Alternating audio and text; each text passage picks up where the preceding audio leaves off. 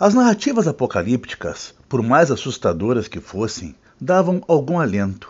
O fim do mundo era coisa para muito depois, algo assim como o provável retorno da natureza aos abusos humanos.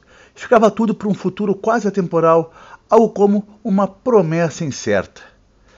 Mas se esse fim do mundo apoteoticamente antevisto fosse mais sorrateiro e dissimulado, perceptível, mas não completamente visível, Carola Saavedra, romancista, em O Mundo Desdobrável, produz uma obra distinta de sua ficção anterior. Em ensaios, reflete sensivelmente sobre os tempos de agora, quando o mundo realmente acaba em decorrência de um feixe de acontecimentos que levam a humanidade a uma nova condição, como afirma a autora. Abro aspas.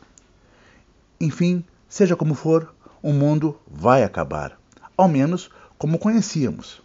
Há fatos concretos, muito claros, como o aquecimento global, a pandemia, a destruição acelerada da natureza.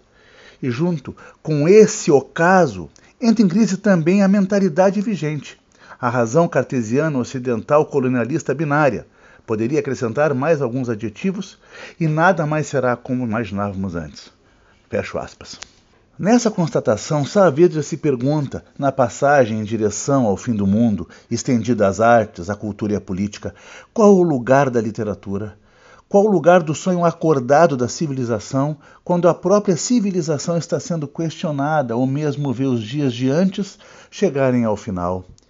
As possíveis respostas se entrecruzam em fragmentos diversos, pelos quais as bases dissertativas são frequentemente acometidas de ficção e a verdade dos fatos tem a coloração da poesia, pois a poesia é uma das formas de se pensar um mundo em crise.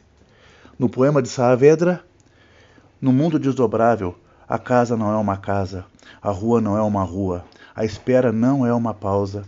No mundo desdobrável corre subterrâneo teu nome em silêncio. O mundo desdobrável de Carola Saavedra é da editora Relicário. É o nosso Lombada Frente.